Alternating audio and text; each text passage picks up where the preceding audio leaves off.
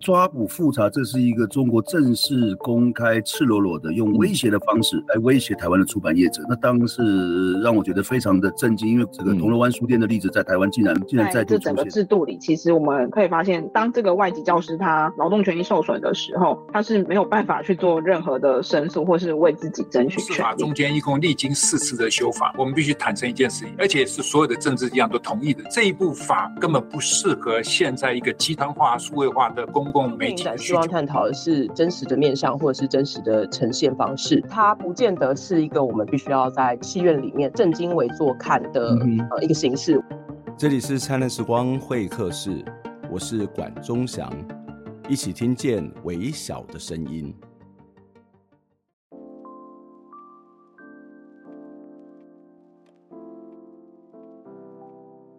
上个礼拜，我们收到了一封听众的来信。是有关桃园航空城的破迁案。这位朋友他在信里面说：“我也是桃园航空城的征收户，感谢你们为我们这些征收户发言跟努力。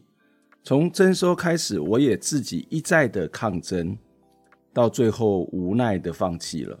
感谢你们的努力不懈，不要跟我一样被迫接受了这一切。谢谢。”说实在的，抗争真的很难，不只要面对庞大的国家机器、建商，还有各式各样复杂的法律以及行政程序。更重要的是，要面临社会的误解，还有异样的眼光。一般老百姓都会认为，我们要更多的钱，不是，我们只是要来扎根的，要来这里生存，就这么简单。这是蔡美玲在上一次的节目当中。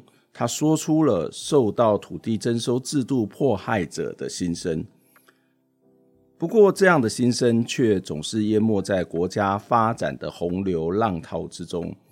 一旦有人提出异议，往往就会被认为是钉子户，是贪得无厌，是阻碍社会进步。光是面对这些排山倒海的压力就难以承受了，又如何能够好好的说出自己的心声呢？这期的灿烂时光会客室要谈的是另外一个破迁案，地点是在新北市的新店。屋主赖碧珍他们一家在柳公郡住了七十多年，原本以为生活可以很简单，会是那种岁月静好，过着平凡的日子。然而十几年前，赖碧珍在完全没有被告知的情况底下，老屋的土地被农田水利会转卖给从来没有住在过这里的建商。屋主赖碧珍因此被建商提告，要拆屋还地，从此开启了他的守护老屋、反破迁的抗争之路。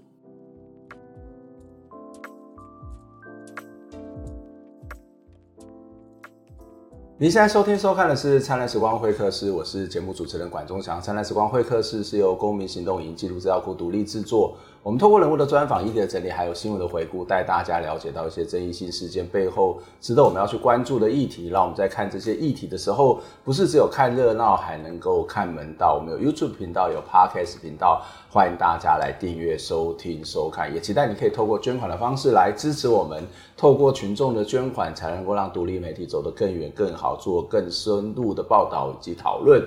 今天节目当中要跟大家邀请到的是柳公俊的被迫迁户赖碧珍啊，赖小姐来跟我们谈这个话题。碧珍你好，嗯，关老师好，嗯，非常谢谢你来跟我们接受访问来谈。可以先介绍一下你们家当时为什么会去住在柳公俊的这附近呢？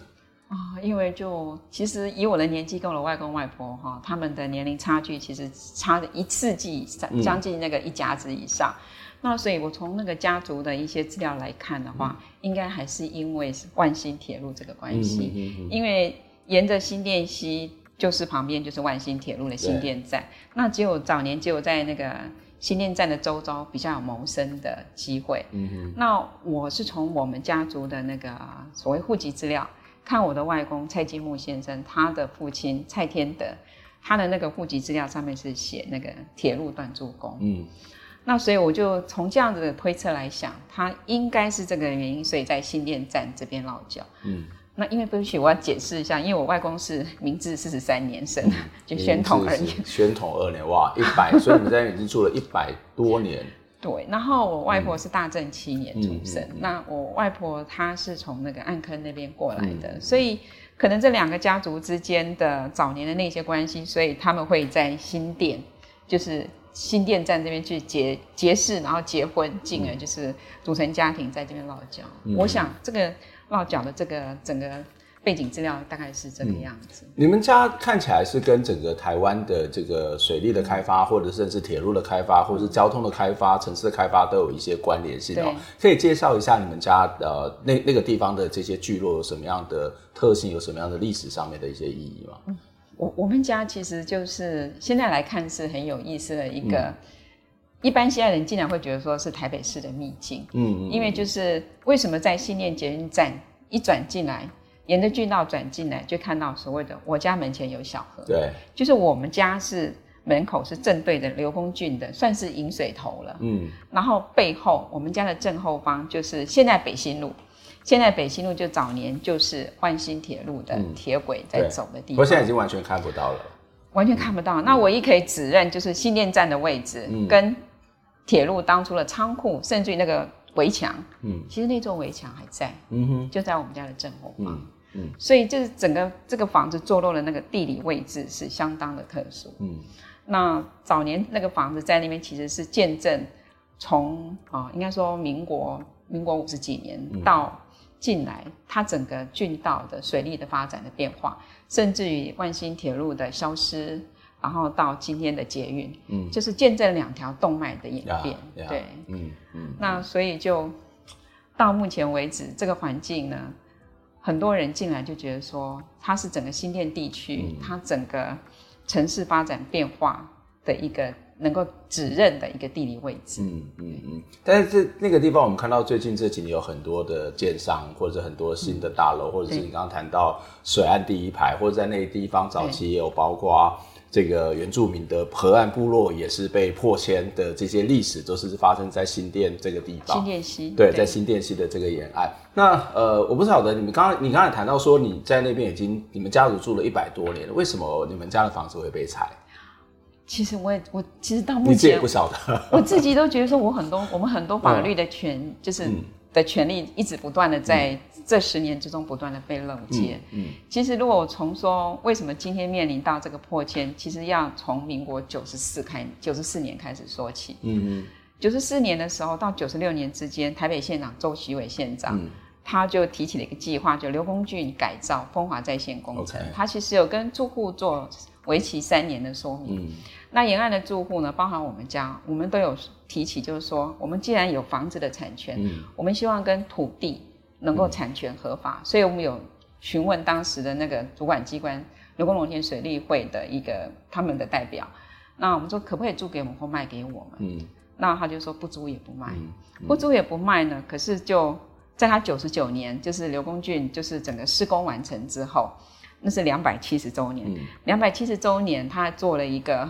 很大的一个纪念的大会，然后在这之前还找我外婆也拍一个在地祈祷的官方影片。Okay, 嗯、可是他隔年，嗯、隔年在一百年的时候，他就卖给了一个从来没在那边居住过一天的建商。嗯、然后我就开始面临一个破迁的一个诉讼。嗯嗯、那其实在这整个，我后来看这整个，其实，在诉讼的过程之后，很多资料才慢慢呈现。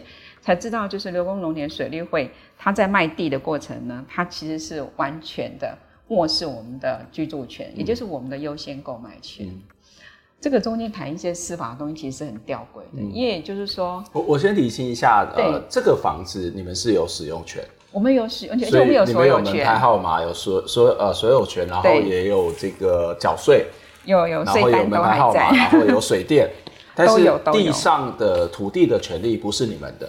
对，可是我们不断的，我们我从我们家族的历史的资料里面有看到，嗯、那个文件都还在，嗯，就是民国最早，我最近手边看得到的文件，嗯、民国五四年，我外公有跟水利会啊申购土地，嗯，可是那个会议后来结果怎么样？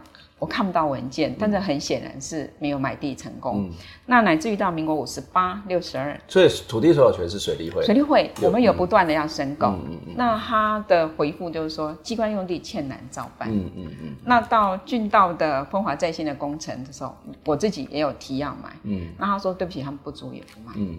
嗯，对啊，你看我们的房屋税单都还在，嗯嗯，这些都还在啊。那但是就不太清楚为什么他可以直接就漠视，嗯，在那边长期居住的住户他的优先购买权。可是如果从一般的法律的来来看，就是这个土地就是这个柳工水利会的嘛，那他什么时候卖卖给谁，应该是他自己可以去处分的权利啊。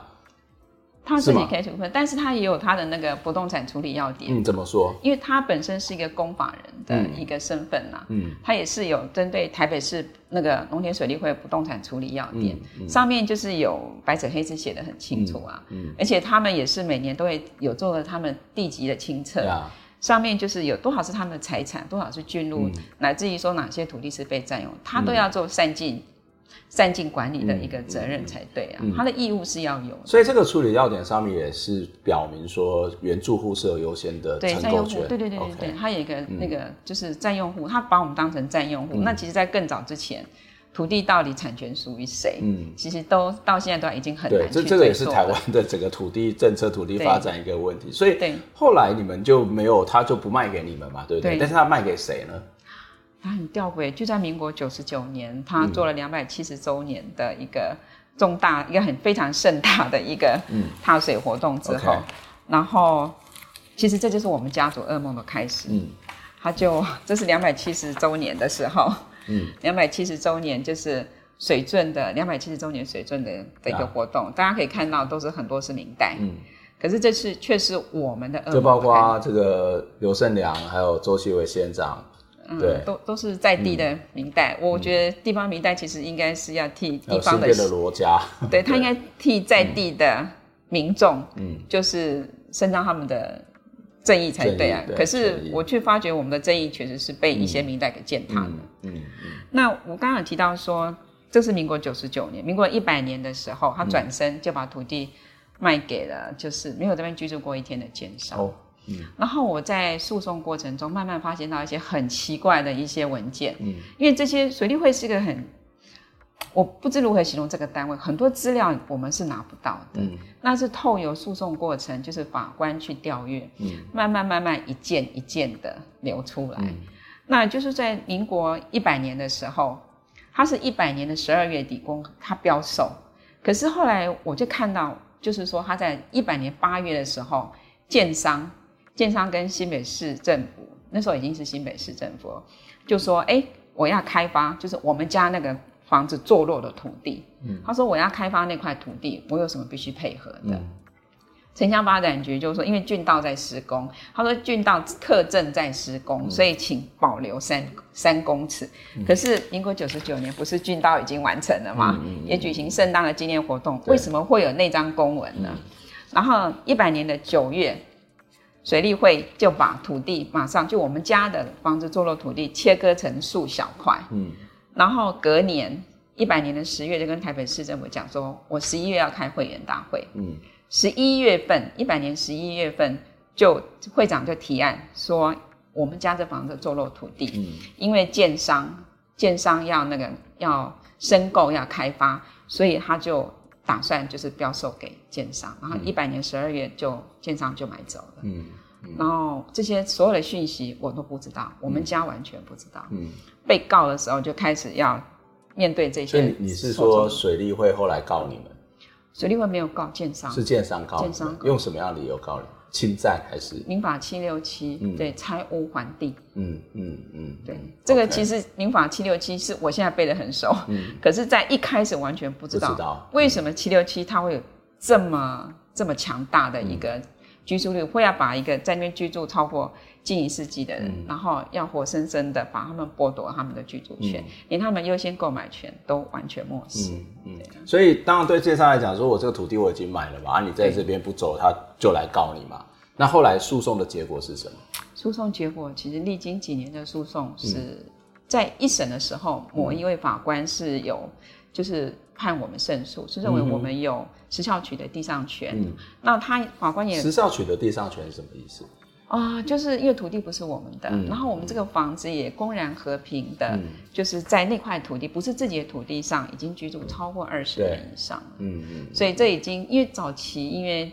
在我想，在建筑法或所有的法不是那么清楚的时候，是保障就是住在上面的居住权，嗯、所以用时效取得地上权，嗯、让这个房子合法的、嗯、合法化，然后住在上面的人有一个合法的权源。嗯、对，那那结果呢？这个判决出来，然后后来在往上层级的，嗯，的那个就后来就就被推翻掉了。被推翻掉，就是在往上层级的法官就觉得这个判决是无效。对对，对，对。然后，嗯，我觉得在这个过程里面，啊、呃。我这样讲，其实对现在司法，我其实我某方面是希望司法是进步的，嗯。可是后来我发觉，我在这个诉讼上也面临到一些司法上的迫害，嗯。我嗯，怎么说？我，我不觉得讲这个，我每次都觉得好沉重。我不觉得法官他其实是公平正义的，嗯嗯，嗯。因为我曾经就是就是刚刚那个胜诉的判决到法到上往上级的上级审的时候。就开始面临到让我人生经历过的另外一种，我觉得是一种司法的迫害。嗯嗯，就就法官他会认为说，你就是一餐一碗饭就好了，嗯、然后你夜眠八次，嗯，你为什么还要让跟人家一起就是被人家被告那样？嗯、他觉得我就是应该自动的，就是就应该就就离开这里。嗯嗯嗯。嗯那其实这个，我现在是轻而就是很轻描淡写的讲这个过程。嗯、那个过程应该压力很大，非常大，嗯、非常大，甚至就是有某位最高法院的最高法院的庭长，嗯嗯，他曾经问我们说，我们怎么骗过法官判我们胜诉？哦、对对，他 我我当下就五雷轰顶，我想说。都是同样是司法，其实这也不是你骗不骗的问题，是法官这有所有证据呈现，证据来做判断的啊。对对对，他说你们有这么本事去骗过法官吗？我不清楚。然后他，因为我其实后来我其实很感谢法律辅助基金会，他有辅助我，就是说，嗯，因为我其实没有这个能力继续一直往上打，因为一屋两送嘛。他也是说，哎，你们就是法律辅助基金会辅助你们，那我终身，嗯，他说我终身就是有愧于国家，他说我欠政府。嗯，对，他说，因为这法律辅助机会本来就是要会辅助这些可能需要诉讼协助的人，是的。那当然会国家会有一些支持，但是为什么会是欠国家？这不是一个国家的良好的政策吗？是的，所以我不太清楚，同样是司法的人员，他为什么会讲这句话？嗯嗯。那我觉得这句话对我跟我的委任律师都太沉重。嗯。他甚至跟律师讲说：“那那你法律辅助机会给你的，你这样中就是换算起来，你事事务所怎么去维持下去？嗯，嗯乃至于说，如果说这个案子是他来做的话，他来办委办的话，他最少要收五十万。哇！我其实不太清楚，在那样子、嗯、对我而言，司法殿堂是很崇高的一个殿堂。已经不是在就事论事。如果你说的是属实的话，他就不是在针对这个案子在做。是是是，我觉得我当下，我觉得。”我其实真的那时候脑筋不太能够思考，嗯、因为我人生就活到这个岁数，我没有想到司法人员会讲出这样的话，冲击、嗯、我对很多事情的真相，还有他的公平正义。对，当然，如果从他自己的法律判断，也许觉得说啊，这所有权本来就不是你的，人家卖掉了，所以他应该怎么怎么怎么样。但是有些东西这样听起来好像并不是一个跟这个案件有直接关系，是没有关系啊。不不过在最后可以看到，目前是一个呃，这个是建商是算胜诉嘛，对不对？嗯、所以你是不是随时都要面临到这个拆屋还地的这样的一个历程呢？随、哦、时都可能被拆掉。目前比较严峻的情况是这样，因为事实上在两年前就已经三审定谳，已经进入强制执行的阶段。嗯嗯、可是事实上，因为我们在法律上还有很多权利。还正在努力争取的，嗯嗯、那也申请了释宪，时效取得地上权解释的释宪，嗯嗯、那也是在行政法院就是要提起，就对流丰农田水利会他当初标售让售土地的这个处分是无效的，嗯、因为他是因为监察院有一份调查报告出来，嗯、水利会他在卖地的过程，他完全没有就是。啊、呃，就是依照他们应该有台北市不动产的一个处理要点，嗯，来让现有的那个占用户他的权利，让他有优先购买权，甚至于承租，嗯、他完全漠视，嗯，他是以非事业用地，就是无人居住的空地，嗯，在让建商取得这个土地。嗯、那事实上，我们跟水利会其实。站在我们家门口看得到会水利会大楼，嗯、水利会大楼也可以看得到我们。嗯、然后我现在不清楚到底是发生什么是无人居住。那我外婆的官宣影片又是怎么一回事？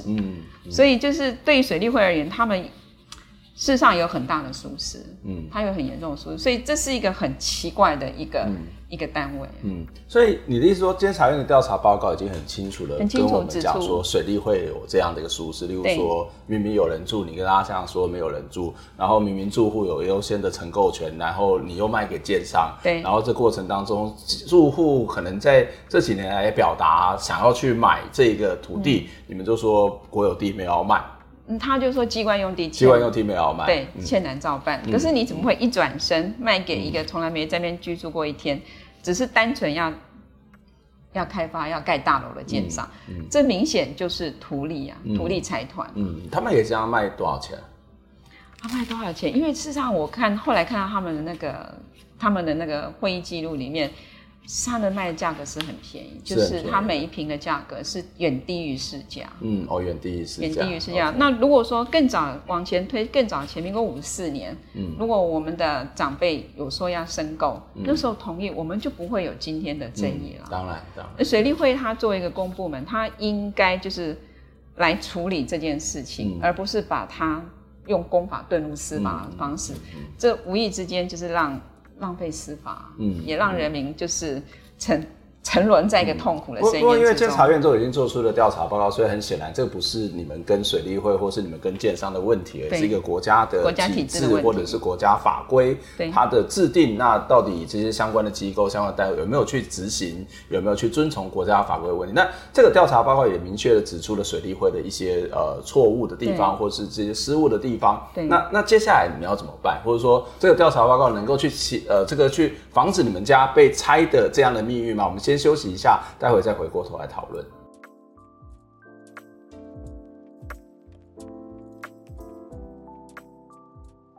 我最早知道柳公俊是因为夏胜礼先生，那个时候我还在念博士班，无意间认识了夏胜礼。他当时是在大信电民主有线电视担任经理，拍了上百部的大文山地区的文史影片。大文山地区其实包括了新店。文山区、景美，还有平林、石碇等等的地方，他拍的这些文史影片呢，为大文山地区保留了许多的珍贵影像。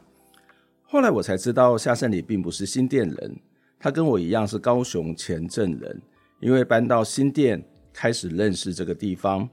后来，夏胜礼也出版了许多本跟新店历史发展有关的著作，也拍摄过多部纪录片。我现在会对一些地方文化有比较大的关心，其实也是受到夏胜礼的影响。柳公圳之所以称之为柳公圳，是为了要纪念郭锡流而命名的。柳公圳的兴建则是为了台北盆地灌溉所用。它不仅穿越了景美溪，在整个开发的过程还发生过多起的原汉冲突，是非常具有历史价值的圳道。不过，因为城市的发展，原本作为郡道的柳公郡也被覆盖在马路底下，沿线的景物和历史呢，也逐渐消失不见。赖碧珍的家就在柳公郡的沿岸，也是大台北发展历史的一部分，但会不会一样消失不见呢？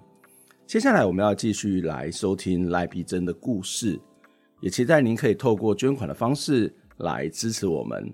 透过您的捐款，让独立媒体走得更远更好，也让我们可以做更多更深入的报道以及讨论。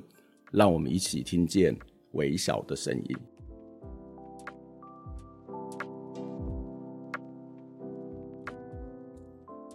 好，欢迎再次回到《灿烂时光会客室》节目的现场，我是主持人管中祥。《灿烂时光会客室》是由公民行动影音记录资料库独立制作。我们透过人物的专访、议题的整理，还有新闻的回顾，带大家去了解到一些争议性事件背后值得我们要去关注的议题。让我们在看这些议题的时候，不是只有看热闹，还能够看门道。我们有 YouTube 频道，有 Podcast 频道，欢迎大家能够订阅、收听、收看。我们在上一段节目当中访问了这个柳公俊的被迫迁户赖碧珍，碧珍你好，你好，对，老师好。那碧珍今天要跟我们分享，在前段分享他自己在这个一路走来，面对这个建商，面对水利会，面对司法诉讼的一个过程哦。那我我我一开始就跟大家讲说，我们在台湾会看到很多好像是私人跟私人之间的产权的争议，但是其实它不是那么的单纯，因为有时候是国家放放任，或是有时候是政府它呃睁一只眼闭一只眼，或者是有时候是政府该做的这种呃帮忙协助。啊，他或者是他应该要做的规范，他没有认真的执行，所以会放任变成好像私人之间跟私人之间的问题。可是他可能背后还是一个政府政策跟法律的保障的一个问题哦。刚刚我们在上段节目当中也提到，柳公俊的这个破迁案，其实呃，监察院也介入了调查。监察院调查的结果，他指出来的是这个这个呃，水利会本身是有一些问题的，包括刚呃这个赖姐特别跟我们谈到的是，呃，你没有这个落实优先承购权。然后有一些根本有本来有人住的，但是你还说是没有人住，这个在资讯上面可能是有一些落差哦。那我接下来还是要请教一下这个赖姐，就是说，当你经过了这样一个过程当中，就是监察院也做出了这个报告，那你们接下来还会再面临到那个拆迁的这种压力吗？或者是你们接下来会采取什么样的行动呢？嗯，事实上，我其实这些年的压力面临，因为。就是诉讼过程就是不断，尤其到三审定谳之后，嗯、就觉得司法上的不乐观哈，所以那个压力其实是不断的往上升。嗯，我其实也在测我自己压力到底能够承受多少。嗯、那事实上两年前就已经进入强制执行的程序阶段，那个压力是其实是有一点在。就你随时都有可能家就不见了，房子就被拆了。我其实真的、嗯、有时候在告诉我自己说，我还有很多贵人在相助，或者你或者自己在担心我还有没有明天。有时候，有时候夜深人静的时候会这样想，嗯、但是我一直告诉我自己说，人生还是有很多希望的，不是这么沮丧的。嗯、我都一直不断的告诉我，而且很多人在帮助我，甚至我在这个诉讼过程有律师帮助我，嗯、那甚至有一些 NGO 组织啊，嗯、像反破千连线，嗯、然后台湾人权促进会，嗯、还有人权工业监督的联盟，两两公对对人约盟的帮忙。嗯那这这之间就是有很多法律的一些一些宝贵的一些资源提供给我，嗯、那当然就是陪伴的力量，嗯，陪伴的力量也更胜于这样子的，嗯、让我没有中间就趴下去，嗯，嗯。对。那因为我说已经进入到强制执行的这个程序的过程，所以我们其实，在行政法院这边也是一直就是赶快要确认，就是说。他当初卖地是无效，因为根据监察院提起行政诉讼，有我们去年已经有提过一次，嗯、可是我觉得很可惜，不太清楚为什么法官他会只有做程序上的裁定，并没有做实体的审查。嗯，他完全就说，因为他觉得水利会他当初卖地，他是跟台北市政府他主管机关做备备查，他觉得这不是属于行政处分，嗯，所以他在程序上就把我们驳回了。OK。对，所以，我们就是还是会预计再提，希望那个行政法院能能够做实体的实体的裁判这样。嗯嗯。那另外，我们在去年一百一十一年七月份，把那也送进一份那个释释宪申请书，嗯、针对失效取得地上权的释宪申请书。Okay. 那目前 目前还没有被退。嗯。那因为他有没有受理，他也不会跟你讲。但他如果确定不受理，他就推荐。嗯。那目前是没有收到不退。收到不受理的一个、嗯、一个通知。嗯，嗯，不过不过从一个现实的角度来看，嗯、就是就算这个监察院做出了报告，或者是释宪的结果也是对你们有利的。嗯、可是，在现实的状态，就是你们的地已经卖给奸商了。对对。那这个还有挽回的机会跟可能性吗？或是你们还有什么样的期待吗？会有期待。其实我在被告的过程。这里面就遇到很多来关心我的朋友，那其中就新北市文史协会夏胜利老师，夏老师，对，那其实夏老师还有当时的太阳花学院的曾博宇，嗯，博宇，对他们两位开始介入，他觉得说，哎，这明明就是一个值得登录保存的历史建筑，为什么会因为土地开发它就要消失了？嗯，所以在一百零四年的时候，就新北市文史协会夏胜利老师跟曾博宇就帮我做了第一次的提报，嗯。那很可惜，文化资产，呃，历史建筑，历史建筑，历史建筑，对对。可是那一天的那个委员的现场的场刊也充满，充满吊诡的一个现象。嗯、因为其实我那时候我对整个程序不是很清楚，嗯，我就看到新北市那个文化局的科长带领委员过来，建、嗯、商也过来了，建商，建商也过来，因为土地他已经出去了，对。嗯。我就看到 建商跟科长，嗯，科长说我在外在弄处理好。啊，然后我那时候其实不懂，嗯，我对很多事情我都是后知后觉，嗯、我不太清楚那是、嗯、那是什么意思。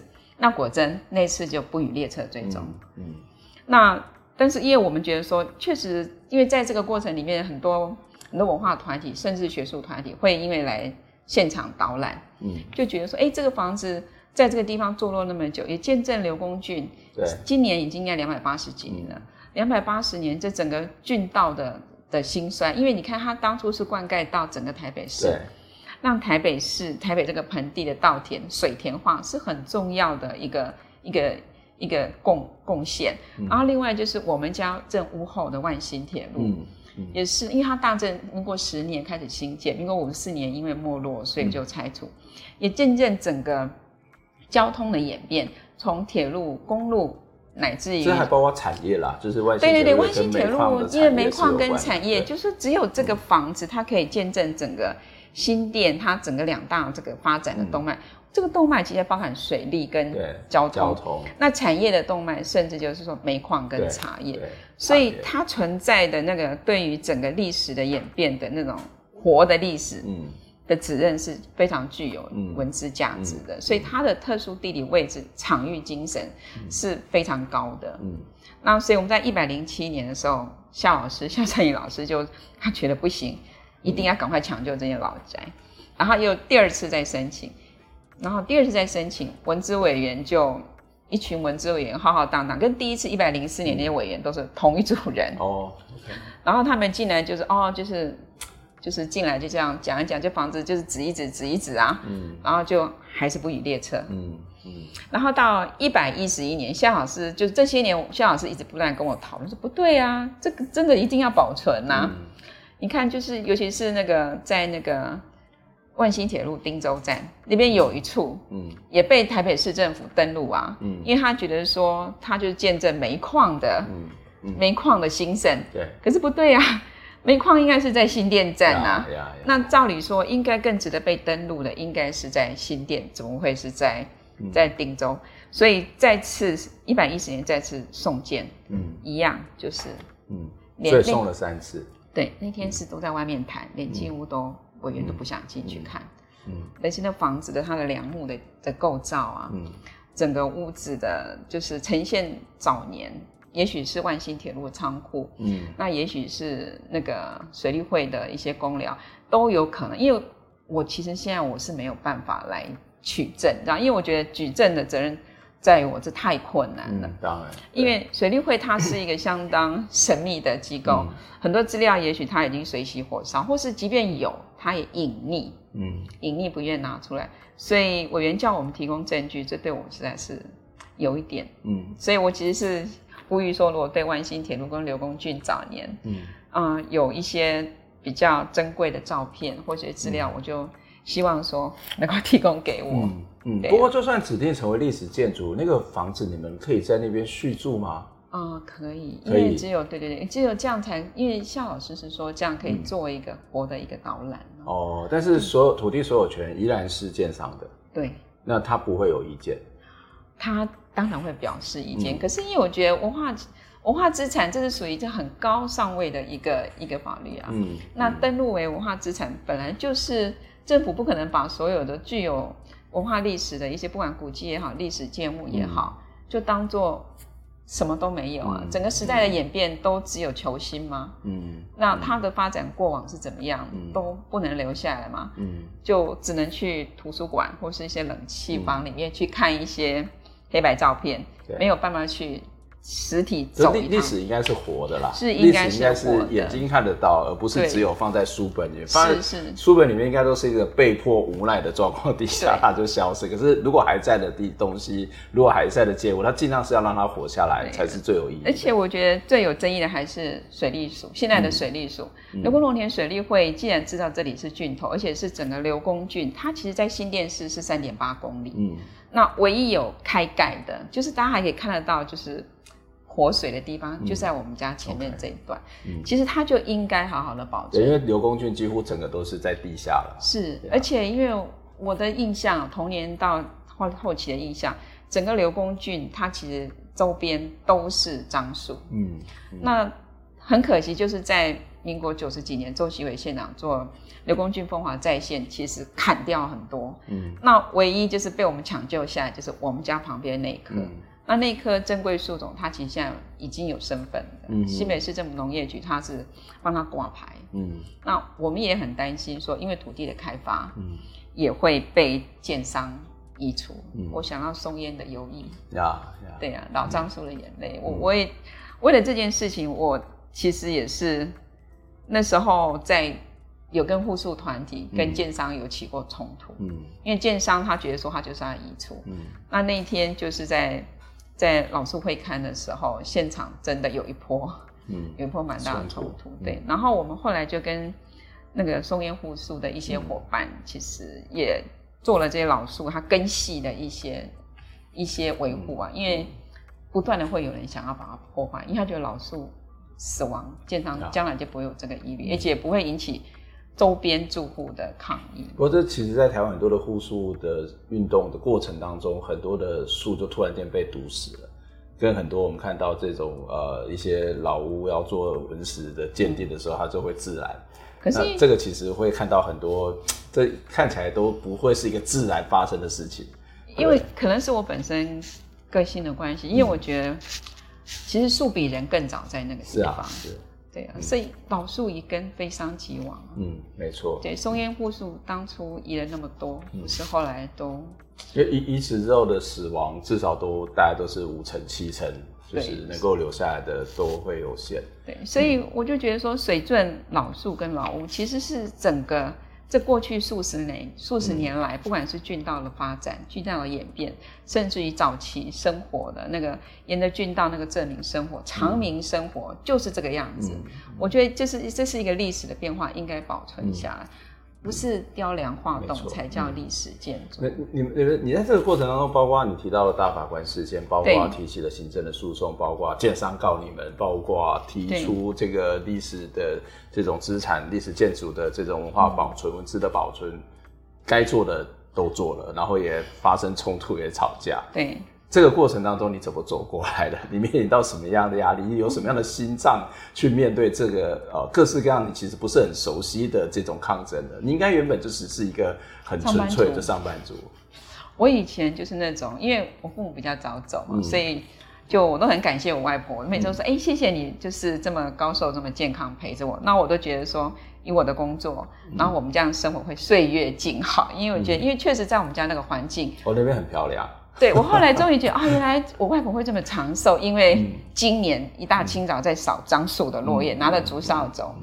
我我就记得早上那时候，有时候很清早就听到我外婆拿着那个竹扫在刷刷刷扫落叶声，我觉得那种是很亲切，觉得很温馨的那种感觉，表示我外婆很健康那样子。那。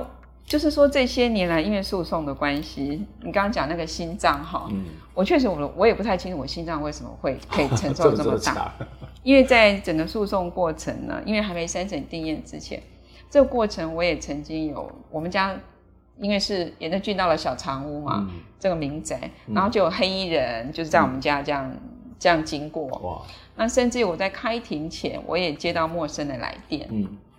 陌生人来电，然后后来一查，哎呀，他是枪击犯那样子啊。嗯嗯、然后也曾经就是深夜十二点的时候，我外婆的房间出现蛇，嗯、我们被放蛇，二十四小时屋内有三条蛇。嗯、那其实这些过程现在说来好像就三言两语，可是，在那个过程里面，内心的压力有很大。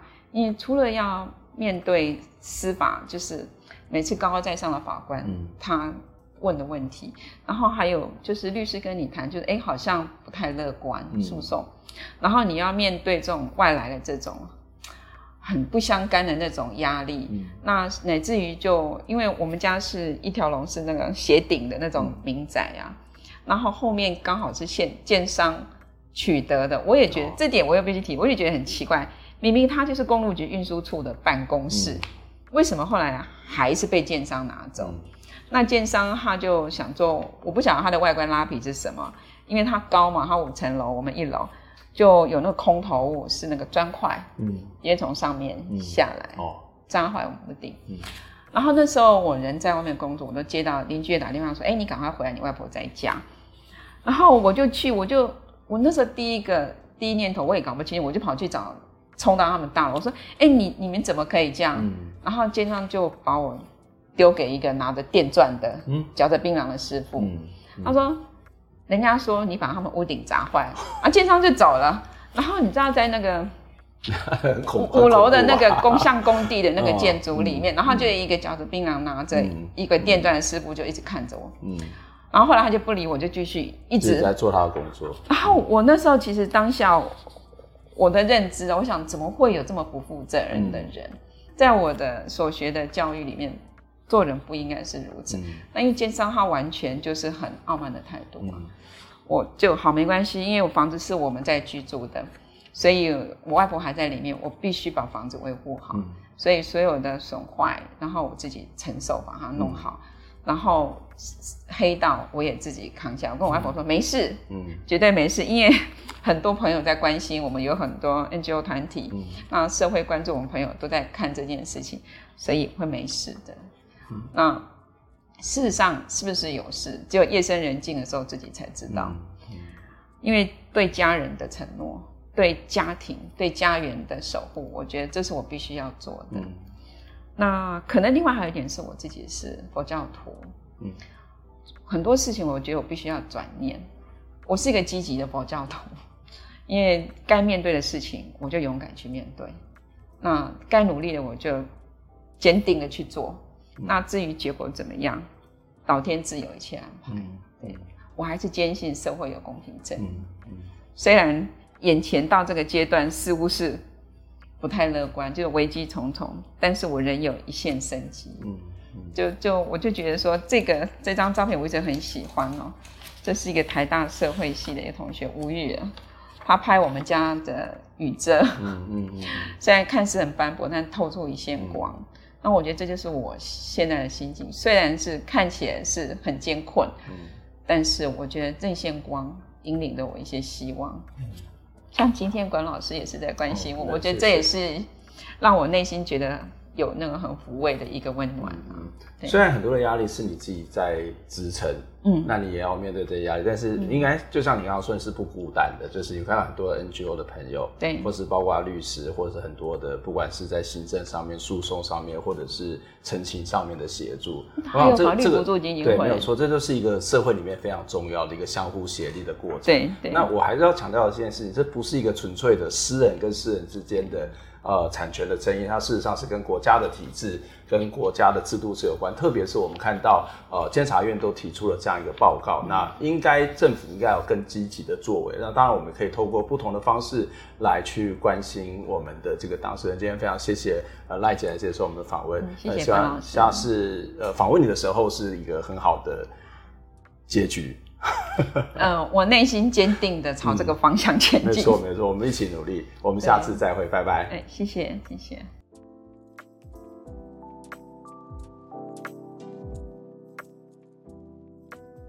听完这期节目，你有什么样的想法呢？非常欢迎您可以留言来跟我们分享您的看法、您的感受。